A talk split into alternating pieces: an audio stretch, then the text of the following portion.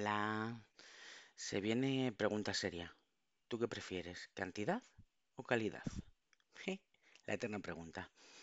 Desde la tortilla con o sin cebolla, cortada a cuadros o en triángulos, España no ha vuelto a ser la misma. Estamos divididos en dos.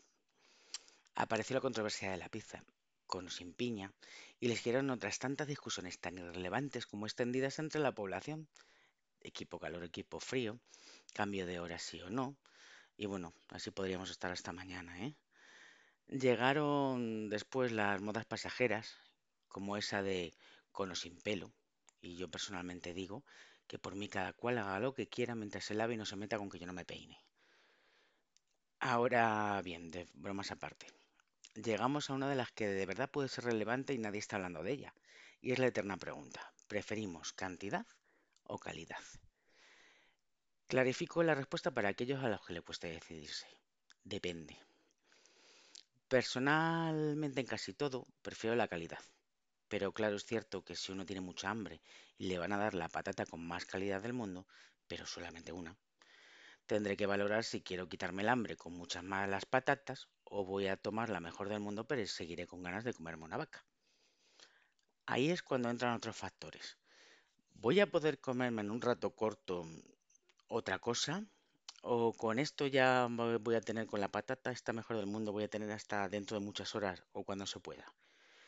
¿Voy a poder disfrutar de la exquisitez de la mejor patata del mundo si el hambre es lo único que, que- lo único que va a hacer es pedirme que trague tipo pavo? Y la mejor de todas.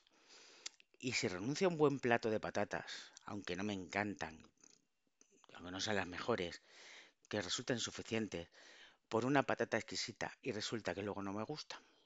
Puf, esas cosas pasan. Y mucho más de lo que la gente se cree. Pensamos que por tener muchos canales de televisión, televisión a la carta, consola, ordenador, tablet, teléfono, el entretenimiento está garantizado. Pero es que para poder comprar todo eso y tener muchas opciones de aparatos, hemos gastado lo mismo que en una buena televisión con sonido mejorado y 4K, que hará que tengamos una experiencia inmersiva en cualquier cosa que estemos viendo.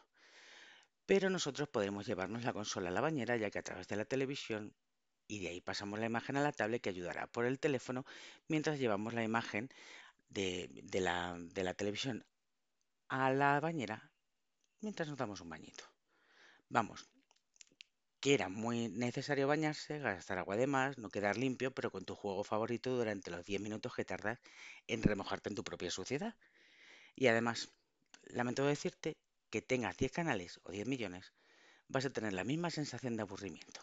Es cierto y lo sabes.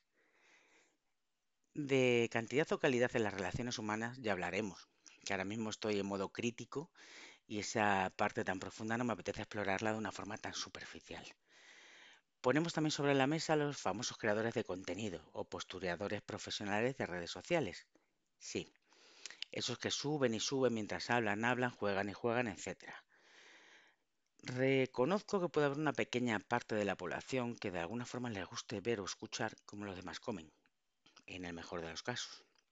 Pero es que claro, es que hoy entre tanta competencia de gente que cree que aprender y ponerse a emitir es el trabajo de su vida, hace que tengan que vivir literalmente delante de una cámara para tener audiencia. Deben emitir contenido diario, constante, durante horas y horas, mientras mal tapan la cámara para hacer pipí.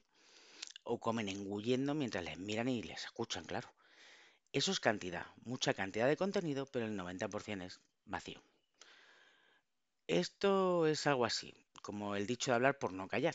Ellos deben emitir para seguir estando en el candelero y ya que si fallan, su público que los ve porque están siempre ahí, se marchan a ver a otro pringado que está haciendo lo mismo.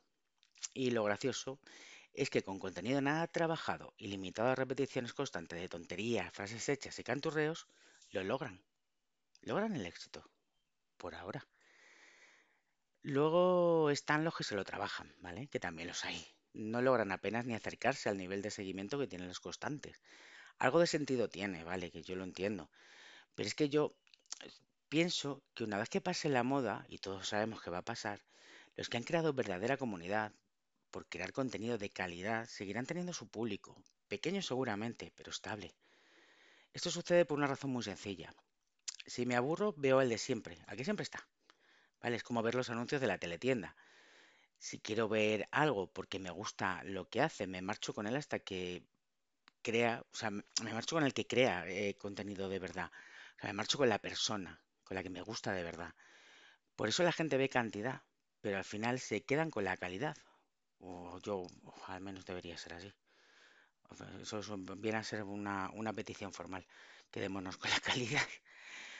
Así que de momento, pues vemos cómo ganan dinero, todos esos constantes, viven como dioses, gente con contenido trabajado cero, mientras unos pocos siguen trabajando en silencio, sin grandes números, pero con muchas ganas.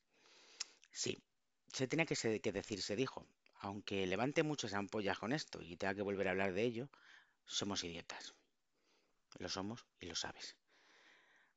Recuerda que, como siempre, puedes seguirme en mis redes sociales, puedes, eh, las encontrarás en mi página web, que me gustaría que mm, comentases de qué te parece, de qué te gustaría que hablase, tu opinión. Bueno, algo que me indique que hay gente humana al otro lado. Que a veces, pues eso, uno se pone aquí a hablar solo y parece que es el último ser humano de la Tierra. Entonces, bueno, mientras eso sucede y mientras llega otro capítulo, eh, que sigamos hablando de nuestras cosas, las cosas de Carmen. Chao, chao.